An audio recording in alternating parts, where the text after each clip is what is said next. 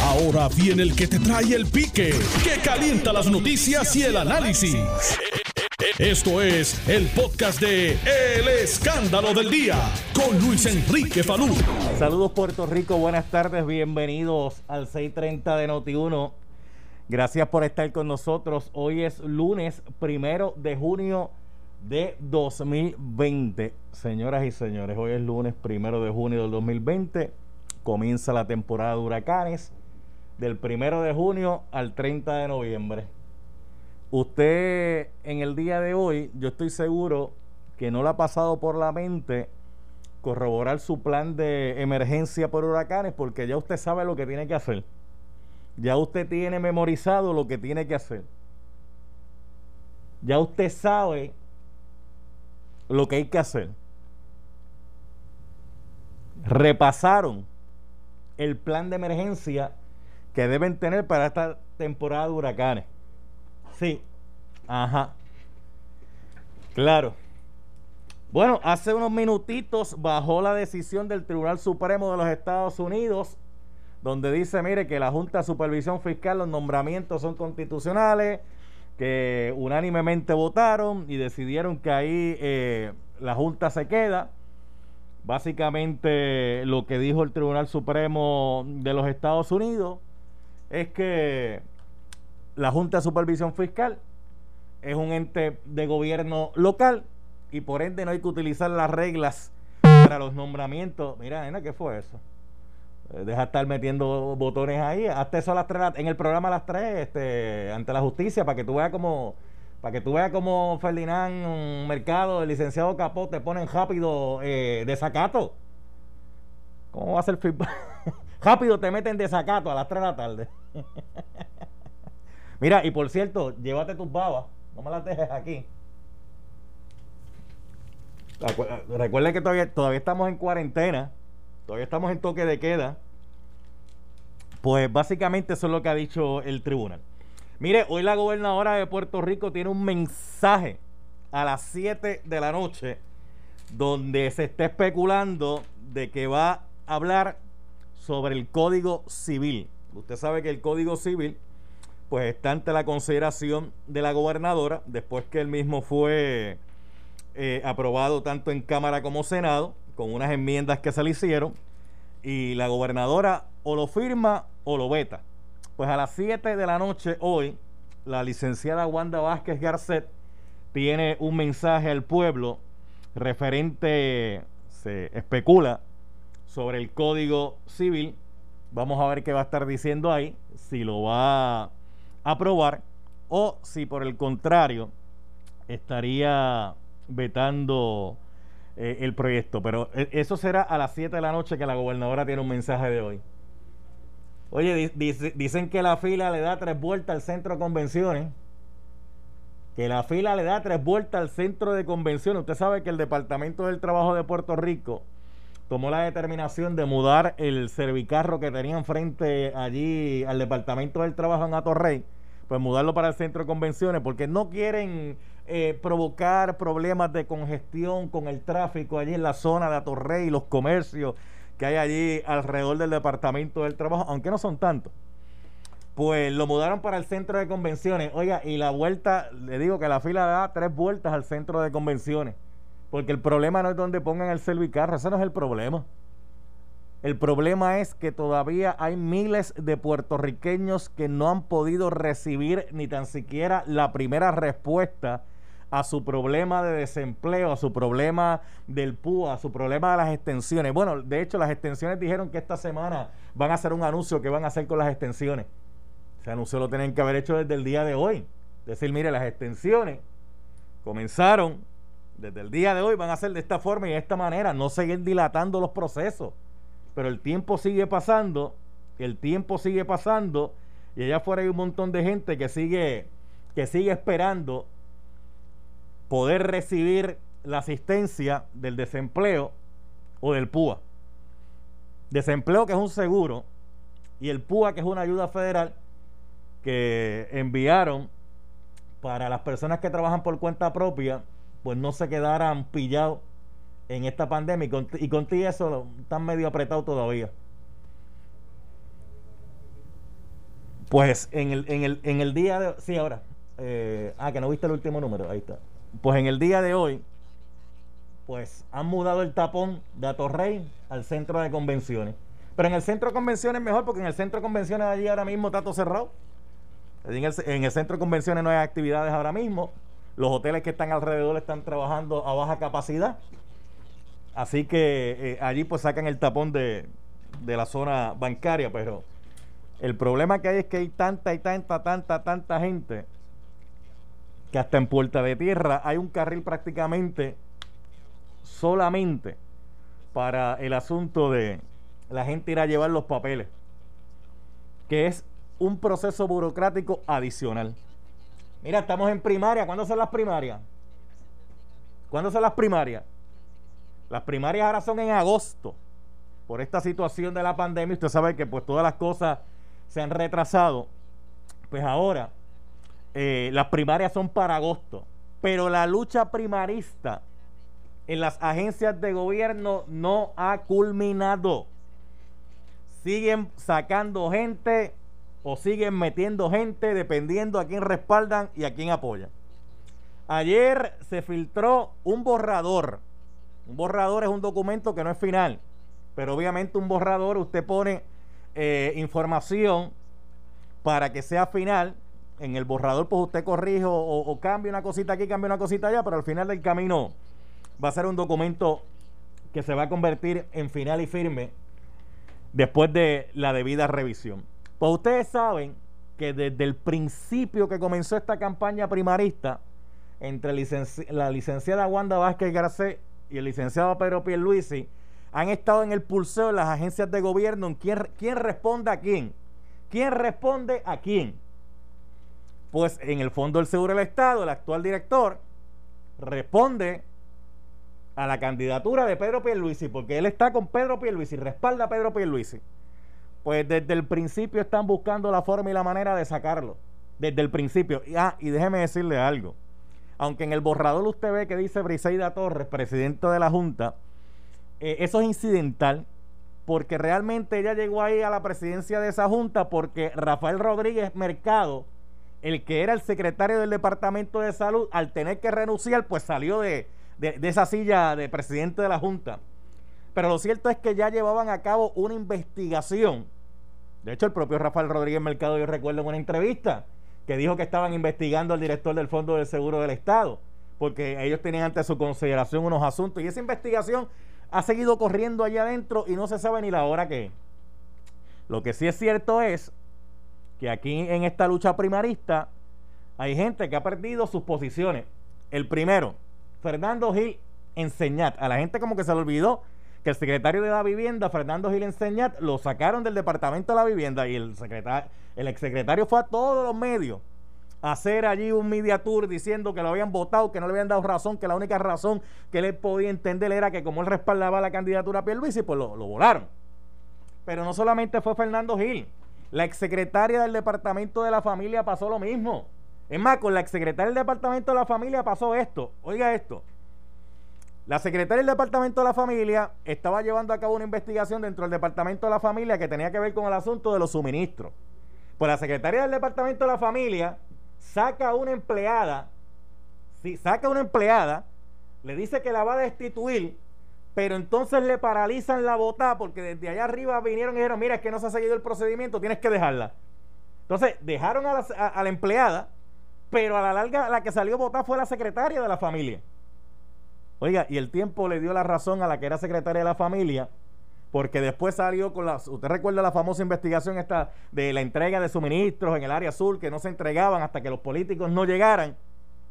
¿Y qué fue lo que la gobernadora dijo cuando llegó eso? Que nadie podía hacer eso. Y los Estados Unidos de América vuelve a tener otro episodio.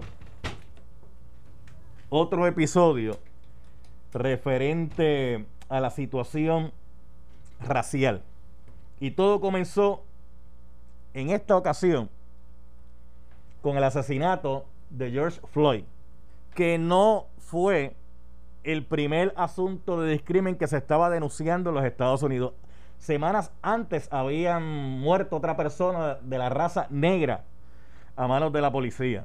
Semanas antes habían denuncias de ciudadanos que le decían a gente de la raza negra que le iban a llamar la policía. De hecho, hay un caso interesante, hay un caso sumamente interesante, donde un profesor está en un parque, llega una doña allí con un perro, el perro no tiene la correa, y él le dice, mire señora, tiene que ponerle la correa al perro porque usted está en un área común y aquí. ¿Y sabe lo que hizo la doña? Ah, espérate, yo voy a llamar a la policía. Entonces empieza a llamar a la policía, él la está grabando, y mientras está llamando a la policía le dice, mire policía, aquí hay un negro que me está amenazando.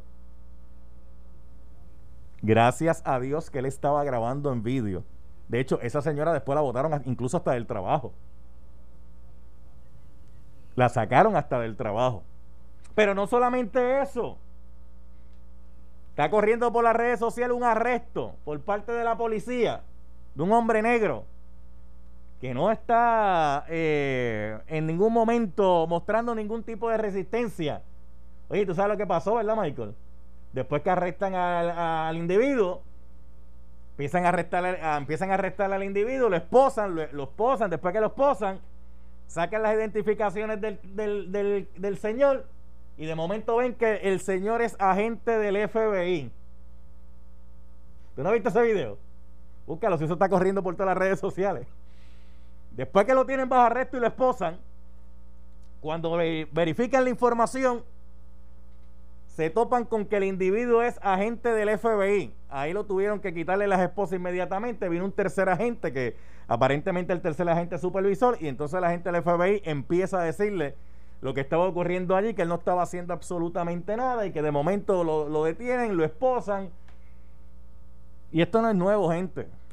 De hecho, esto hay que conocer el contexto histórico de los Estados Unidos. Y aquí en Puerto Rico, pues lamentablemente mucha gente no conoce ese contexto histórico. Y entonces buscamos la forma y la manera de paliar. Ah, pero racismo hay, sí, racismo hay en todas partes del planeta Tierra, eso es cierto, incluyendo Puerto Rico. Eso es así. Y eso está mal. Sea aquí, sea en Estados Unidos, sea en la China, sea donde sea, está mal. Eso es así. De hecho, en nuestro vocabulario todos los días nosotros utilizamos en muchos momentos de nuestras conversaciones términos discriminatorios y racistas que parecen iguales pero son distintos porque obviamente en el marco de la discriminación hay un, marco mucho más grande de, tipos de discriminación. Usted puede discriminar por diversas cosas, incluyendo el racial, pero también puede discriminar por otras razones. Pues en nuestro léxico, en nuestro vocabulario, lo hacemos incluso hasta inconscientemente, porque desconocemos la etimología y el contexto histórico que tienen muchas palabras. Pero no me va a dar tiempo para explicar esto hoy porque no tengo tres horas de programa, sino pues yo podía explicar esto con, con mayor detenimiento. Entonces, cuando hay gente que denuncia la discriminación racial, hay ciertos grupitos, no todos, ciertos grupitos que salen para tratar de invisibilizar el tema, planteando, ah, pero este, lo que pasa es que esos son que tienen complejos. Ah, es que esos son unos acomplejados. Entonces desconocen todo el proceso por el que la humanidad ha pasado, donde hay unos seres que quieren ser superiores a otros simplemente por el hecho del color de su piel. ¿Cuántas veces tú no has escuchado a alguien diciendo esa persona de color? Y cuando tú escuchas que alguien dice una persona de color, ¿tú piensas en un blanco? Nadie piensa que están hablando de un blanco. ¿De qué, ¿De qué todo el mundo piensa que está hablando? De un negro. Pero le dicen de color, no le dicen negro. ¿Tú sabes para qué, verdad? Para que suene más, más, suavecito. Es un eufemismo, como me decía un amigo ayer eh, a través de las redes sociales. Es un eufemismo. Es como cuando dice, ah, pero es que si le digo negro se molesta. Depende del contexto como utilices la expresión. Eso depende del contexto también. Pero eso lo voy a Está el licenciado Ramón Luis Nieves. Licenciado Ramón Luis Nieves, saludos, buenas tardes. ¿Cómo está usted? Bueno, saludos a ti, Perú, y saludos a la gente que nos está escuchando. Gracias, gracias por estar con nosotros en, el día de hoy. Antes de tocar cualquier otro tema, me gustaría empezar a hablar por la determinación del Tribunal Supremo de los Estados Unidos eh, para que usted me la analice. ¿Cómo no? Eh, de hecho, eh, la, acabo de leer hace unos minutos, la tanto la opinión mayoritaria del Tribunal Supremo que escribe el juez Stephen Breyer. Eh, esto es importante porque el juez Stephen Breyer eh, es un conocedor, eh, es, ha sido, es un conocedor y ha sido un estudioso de la relación entre Puerto Rico y Estados Unidos. Es el que escribe la opinión del tribunal mayoritario. Eh, también escribe una opinión el juez eh, Clarence Thomas y eh, la juez Sonia Sotomayor, que obviamente sabemos que es puertorriqueña, y que tiene, quiero comentarte unos puntitos sobre lo que ella habla eh, un poquito ahorita, pero eh, es una decisión que, y estoy, esto es importante que se aclare, la controversia principal del caso era si los nombramientos eh, a la Junta de Control Fiscal, de los miembros de la Junta de Control Fiscal, eh, según la ley promesa, eh, si esos puestos eran puestos considerados puestos de oficiales federales, o sea, del gobierno de Estados Unidos, que requerían entonces ser confirmados por el Senado federal. Eh, y el, el tribunal, esa es la controversia principal del caso. Eh, y te lo digo así porque hay alguna gente por ahí diciendo, no, que si este caso iba a decidir si Puerto Rico era uno, es uno, una colonia o a decidir si otras cosas, no, no. Ese, el, el, el, el planteamiento principal del caso eh, era ese, de si eh, esos eh, esos miembros de la Junta de otro fiscal requerían ser confirmados por el Senado, que como yendo a la historia, cuando eh, fueron nombrados originalmente en el 2016, eh, no pasaron a ninguna a ningún tipo de confirmación eh, por el Senado federal. Eh, este caso, Falú, es interesante porque eh, sus principales, sus promoventes principales es una fin, es una firma que se llama Aurelius, que es una, ¿verdad? una, una firma de, de, de bonista, de, de una, un, un, fondo como tal que tiene bonos de Puerto Rico, y eh, Lautier. O sea que estamos hablando de, de, de, de entidades que ciertamente tienen, eh, son muy distintas en sus intereses, pero tenían ese mismo planteamiento. El Tribunal Supremo Federal decidió de que, en efecto, los nombramientos eh, de los miembros de la Junta eh, no eran nombramientos de oficiales federales y, por lo tanto, eh, no requerían ser confirmados por el Senado Federal, eh, de manera entonces que, que, eso fue lo que, lo que ocurrió. Pa, pa, para, para, para un momentito, voy a hacer un paréntesis referente a la Junta de Supervisión Fiscal, que mucha gente entiende que es una entidad federal pero incluso en su propio orden, ordenamiento, ¿verdad? Plantea que no, plantea que es una instrumentalidad que el gobierno de Puerto Rico, por eso es que el, el gobierno tiene que sacar una partida presupuestaria para el funcionamiento de esa Junta de Supervisión Fiscal. Correcto. Eh, promesa en eso es una ley un poquito extraña, Falú, porque dice, ok, vamos a crear una Junta de Supervisión Fiscal que la, se crea por una ley federal, eh, ¿verdad? Que, pero entonces el financiamiento de esa junta eh, lo corremos los puertorriqueños de nuestro presupuesto, que son, como 60 millones de pesos anuales, eh, y a su vez no se considera que eso, que es una, o sea, se considera, perdón, que la Junta es un organismo del gobierno de Puerto Rico, ¿verdad? Eh, a pesar de que es creado por ley federal. Eh, así que pues, realmente era, es un, ciertamente eso cre, creaba una, unas dudas que obviamente aprovechó Aurelius y aprovechó la, la, la UTIER para llevar ese caso, ¿no?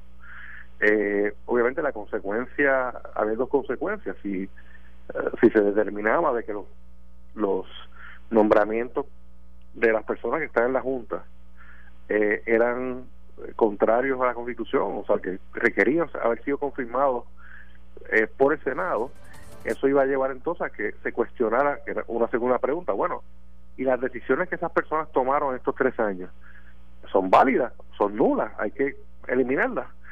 Eh, pero, obviamente, el, esta opinión no llega hasta ese punto porque determinó que esos nombramientos eran eh, constitucionales, de que Estados Unidos, eh, basado en.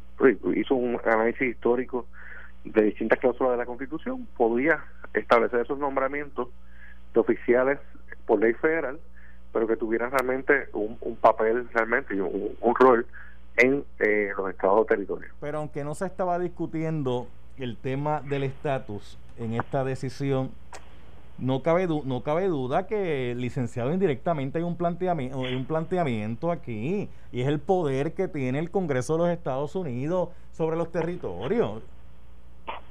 Sí, sin duda. Eh, este caso eh, y otros casos, el caso de Sánchez Valle, el caso de la de Franklin, que fue que decidió la inconstitucionalidad de la ley de quiebra criolla.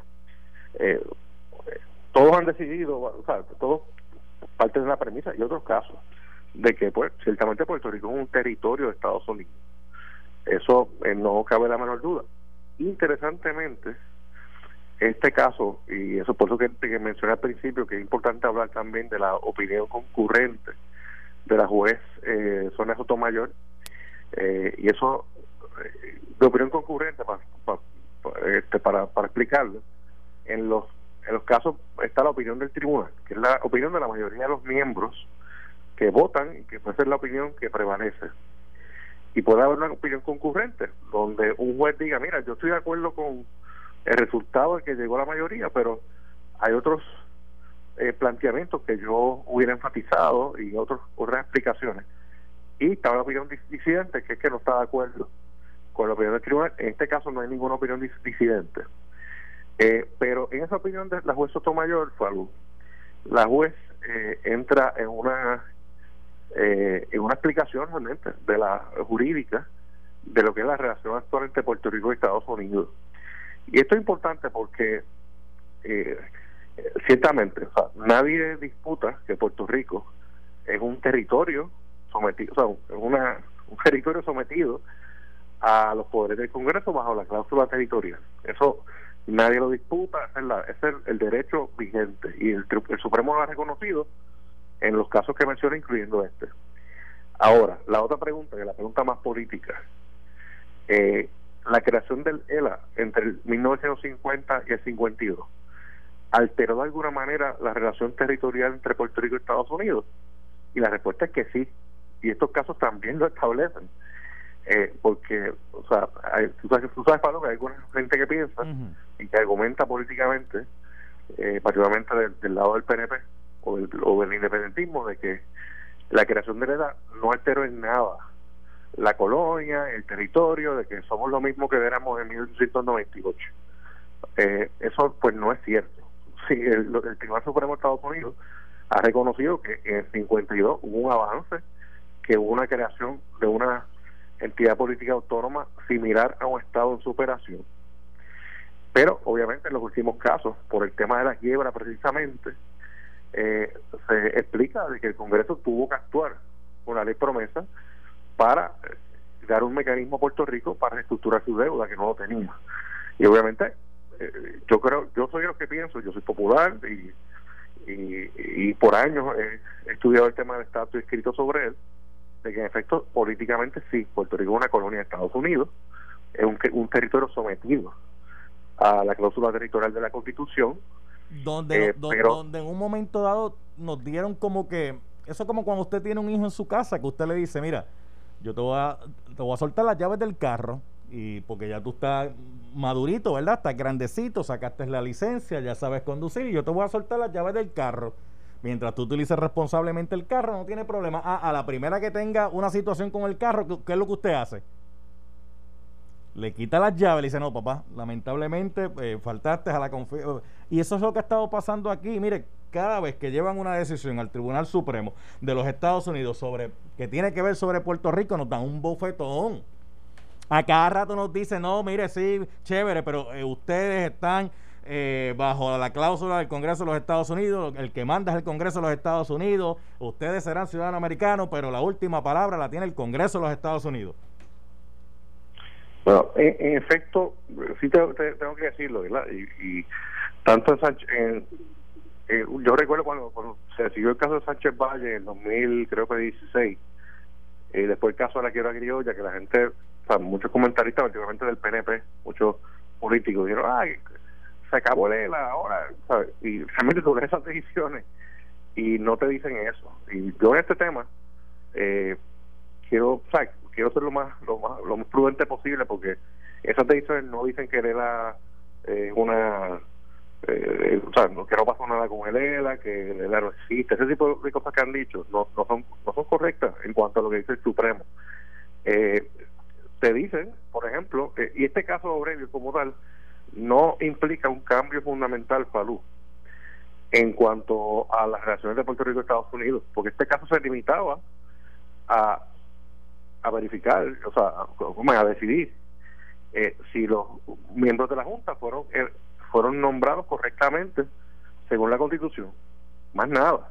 O sea, que si, de hecho, el, el efecto, irónicamente, este, el efecto de este caso que llevó Lutiel y Aurelio, era que si ellos ganaban el caso, lo que iban a hacer era corregir la ley promesa. O sea, que no, no implicaba tampoco que iban a derrotar la ley promesa ni derrotar a la Junta. Iban a corregirla y pues el presidente iba a tener que someter unos nombramientos al Senado a confirmación. O sea que realmente no implicaba este caso un cambio fundamental en cuanto a la ley promesa ni a la colonia ni nada de dejo ese tema un momentito al lado, más adelante lo podemos retomar, pero ¿Cómo hoy la gobernadora Wanda Vázquez tiene un mensaje a las 7 de la noche y se especula que de lo que va a estar hablando es del Código Civil, si lo va a aprobar o no lo va a aprobar. Este, escucho su análisis. Mira, eh, yo, yo presumo que hoy es uno de esos días que la campaña de Pedro Luisi estará achocándose eh, su cabeza en la puerta, en una puerta. y te voy a explicar por qué, Maru.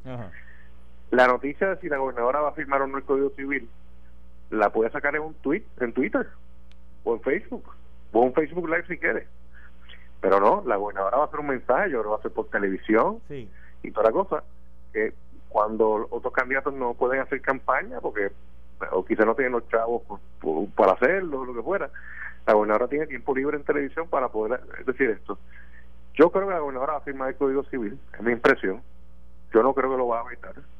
Me parece que las, reuniones que tuvo el fin de semana, particularmente con, eh, aparentemente, según las fotos que vi en Twitter, estaba reunida con el, cura Carlos Pérez. Eh, estuvo, reunida, estuvo reunida con, uno, con unos juristas eh, cristianos.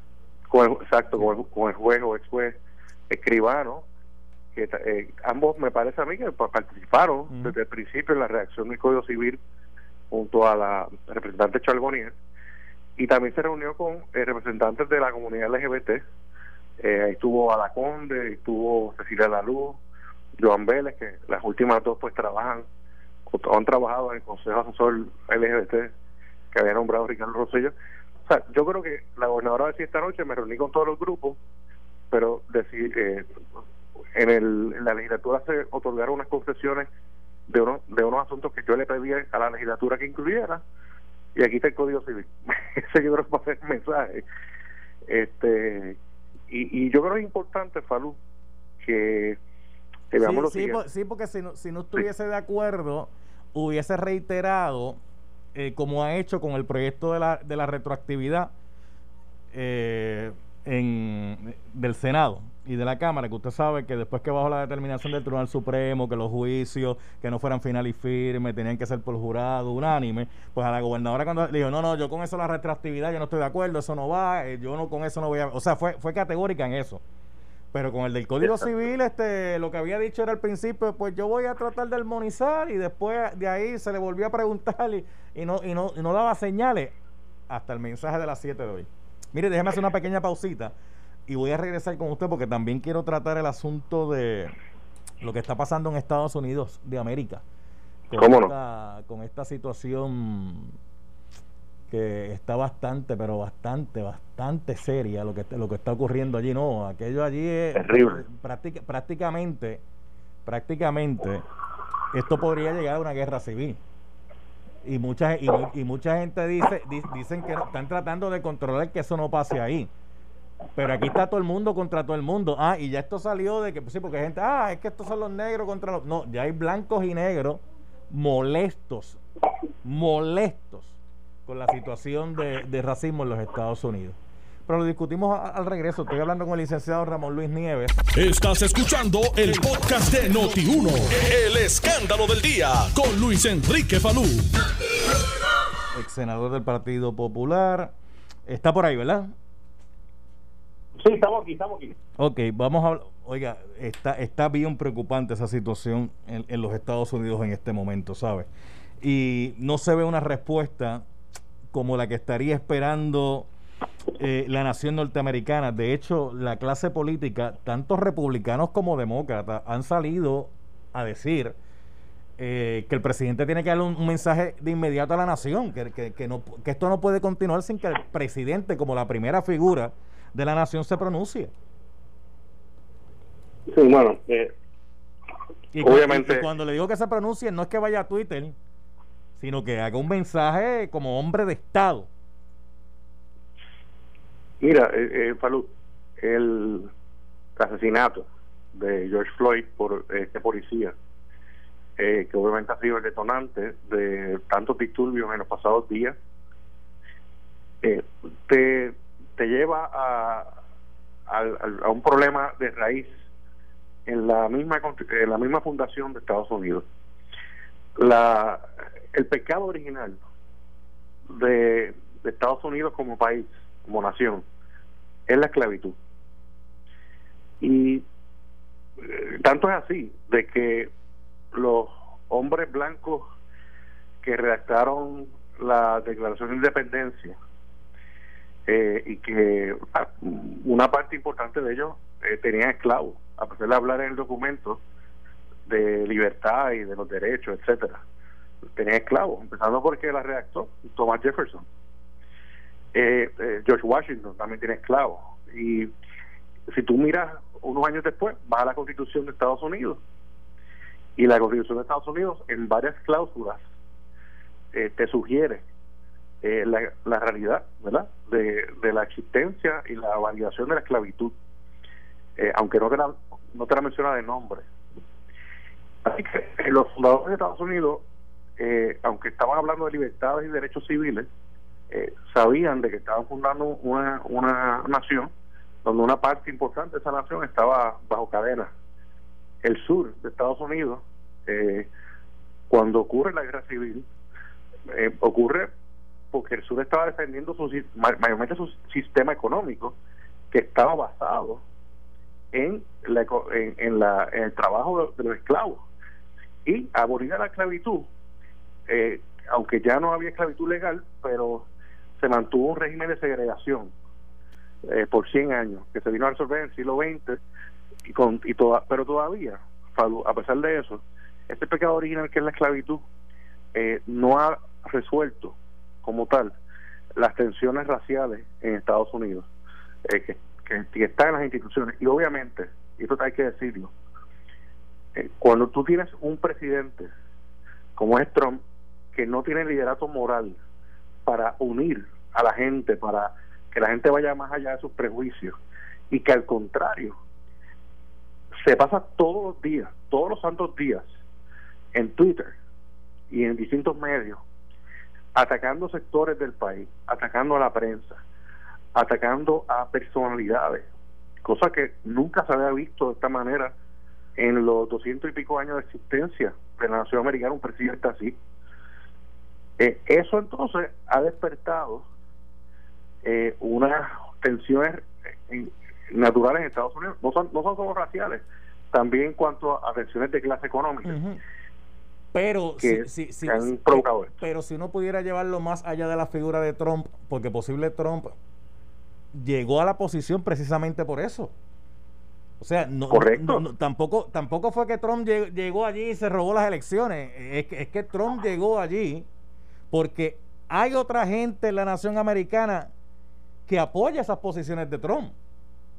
Sin duda, sin duda. Mira, eh, mi, mi, mi, mi, hermano. Porque se podría pensar mañana, ah, pues chévere, mañana Trump deja de ser presidente y se resuelve el problema. No. No, no. Eh, mi, mi, hermano menor, eh, Manolo, a quien le envío un saludo, eh, es ha sido el coach de voleibol en varias universidades de Estados Unidos y cuando vivía en, en, Indiana, me decía, que, es el Midwest, eh, me decía Ramón, aquí está, o sea, aquí hoy va a haber una, un rally de Trump.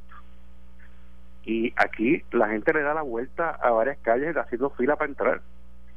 Eh, o sea, Trump, ¿cómo gana Trump? Trump gana eh, provocando, incitando a, la división, eh, alimentando unos prejuicios e incluso dando la atención a unos grupos que se sentían marginados eh, en distintos sectores de Estados Unidos y obviamente lo, hizo de manera tan científica que ganó eh, le ganó el voto electoral a Hillary. No ganó el voto popular, que solo ganó Hillary, pero como como tú ganas con el voto electoral, o sea, con él y, y, prevaleció. Pero cuando tú tienes un presidente, eso fue para la elección, pero desde la presidencia, él ha enviado tantos mensajes de, de odio, de peleas todos los días, de, eh, de tolerancia. Hace unos años, recuérdate que hubo unos disturbios, creo que fue en Virginia, una, una universidad, eh, con gente de creo el Ku no recuerdo bien, pero eh, donde él básicamente le tiró la toalla a ellos también. así que eh, esos son los mensajes que, el pueblo americano está escuchando estos tres años. Yo creo que ya hicieron crisis. ya el pueblo, o sea, algunos sectores se están levantando y no, aguantan más. y eso es lo que estamos viendo en estos días. Y esto ha trascendido porque esto no es que los negros se levantaron, sino que incluso eh, los blancos también que eh, están contrarios eh, al discrimen también están apoyando estas manifestaciones. Las manifestaciones que son pacíficas, porque también usted sabe que a Río Revuelto ganancia de pescadores y hay dos o tres también que se han estado aprovechando de la situación para, para, para provocar a un caos y un desorden también.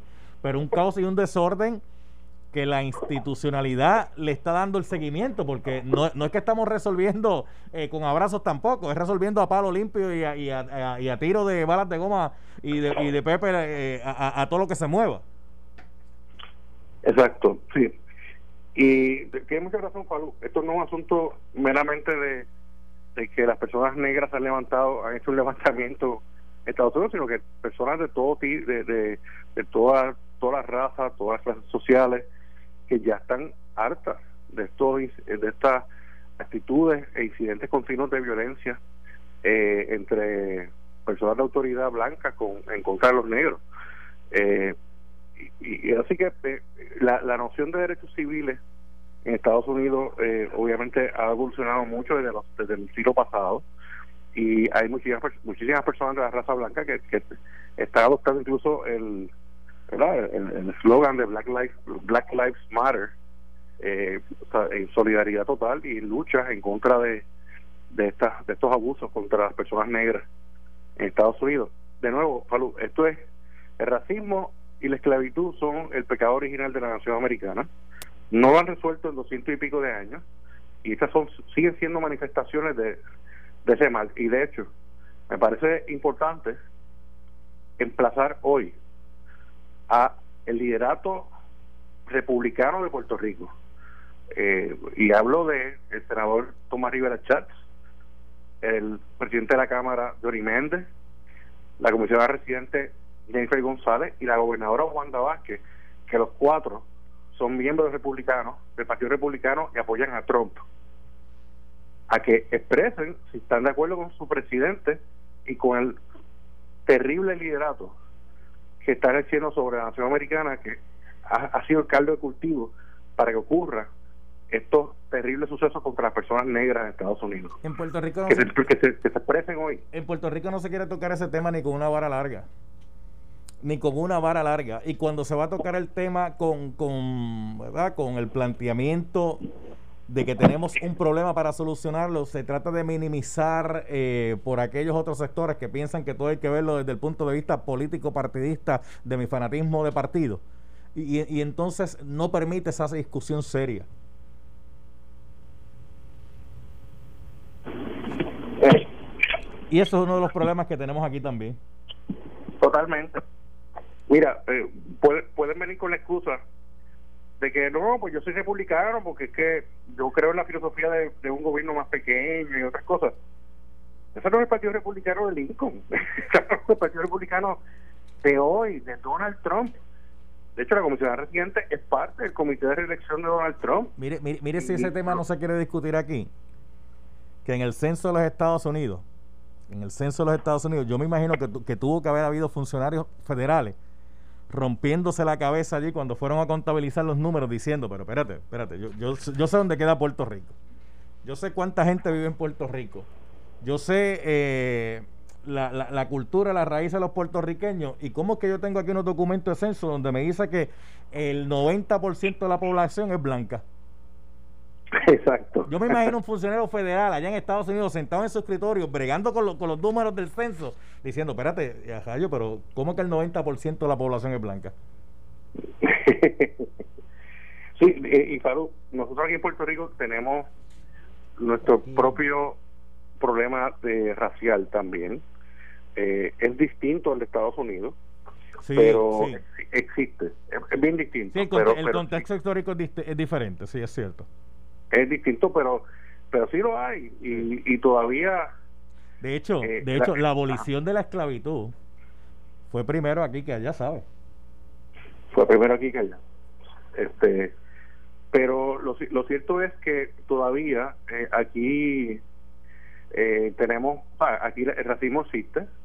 Eh, de ciertas maneras. ¿Usted me lo está diciendo? ¿Usted me lo está diciendo a mí? claro por eso. ¿Y usted me lo está este, diciendo a mí? Bueno, no, sé, sé, que no tengo que decírtelo a ti, estoy, estoy seguro de eso. Eh, y, y de hecho, sí, qué bueno que traigo el censo. Uno tiene problemas cuando uno llena el censo, porque para nosotros somos no, no somos mexicanos. Yo personalmente no me identifico con esa categoría amplia de ser hispanic eh, porque yo soy lo que entiendo que Puerto Rico tiene su propia nacionalidad, yo soy puertorriqueño, ¿verdad? Pero eso, esa categoría yo, no está en censo.